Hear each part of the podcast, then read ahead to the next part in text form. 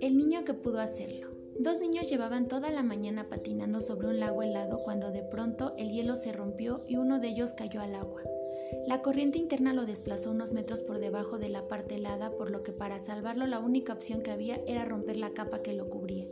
Su amigo comenzó a gritar pidiendo ayuda, pero al ver que nadie acudía buscó rápidamente una piedra y comenzó a golpear el hielo con todas sus fuerzas.